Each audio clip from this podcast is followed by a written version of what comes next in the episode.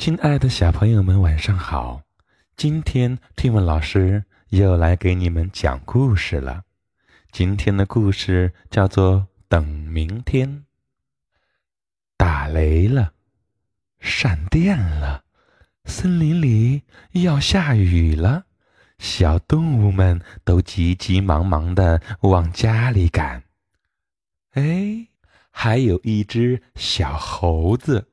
急得在那儿转来转去的，他看见树上有一个洞，那是松鼠的家。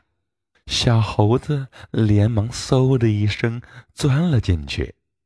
小松鼠吓了一跳：“哎呦，是小猴子呀！你怎么不回你自己的家呢？”小猴子听了，支支吾吾的。我我我的房子还没造好呢，我正要去造呢。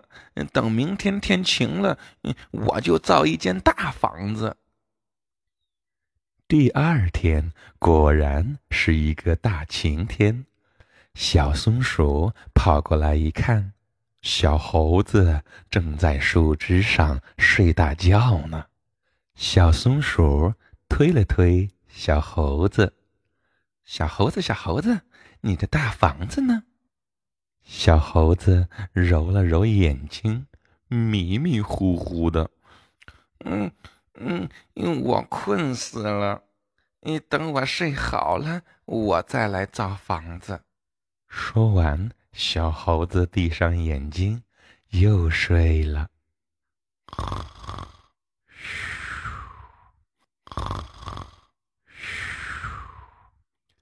等他睡醒了，睁开眼睛一看，哎呦，天已经黑了。他对自己说：“今天是来不及了，嗯，你等明天吧。”到了第三天，小松鼠爬过来一看，小猴子啊还在森林里闲逛呢。你说今天造房子，房子呢？小猴子听完，一拍脑袋：“哎呦，我差点忘了，嗯，我这就找盖房子的树枝去。”说完，就嗖的一声跑得没影了。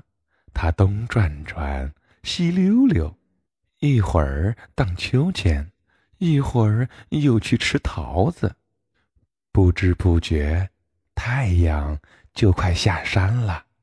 小猴子。这才想起造房子的事儿。糟糕，天都要黑了，这可怎么造房子呀？没办法了，你等明天吧。就这样，小猴子老是说等明天，等明天，等了一个月，房子也没造好。大伙儿见了小猴子，都挂着脸蛋羞他。都笑话他，小猴子，你说造房子，可是总是等明天，等明天，你的房子呢？真是说话不算数。小猴子听了，气得要命，决定要造一个大大的房子给他们看看。他又是砍树，又是割草，忙得满头大汗。可是干着干着，他突然停下来了，他们还不知道我要盖房子呢，因为我得告诉他们去，让他们来看我的大房子。于是，小猴子去了小松鼠家，去了小狗家，还去了小猫的家和小鹿家，告诉他们说：“哼，明天来我家玩吧，你看看我造的大房子。”小猴子。跑了一家又一家，跑着跑着，天又黑了。小猴子想了想，没事儿，你造房子还不简单吗？我明天起个大早，一会儿就造好了。第二天一大早，小动物们全都来了，看见小猴子还在树底下睡大觉呢。小猴子，你怎么在树底下睡大觉呢？你的房子呢？”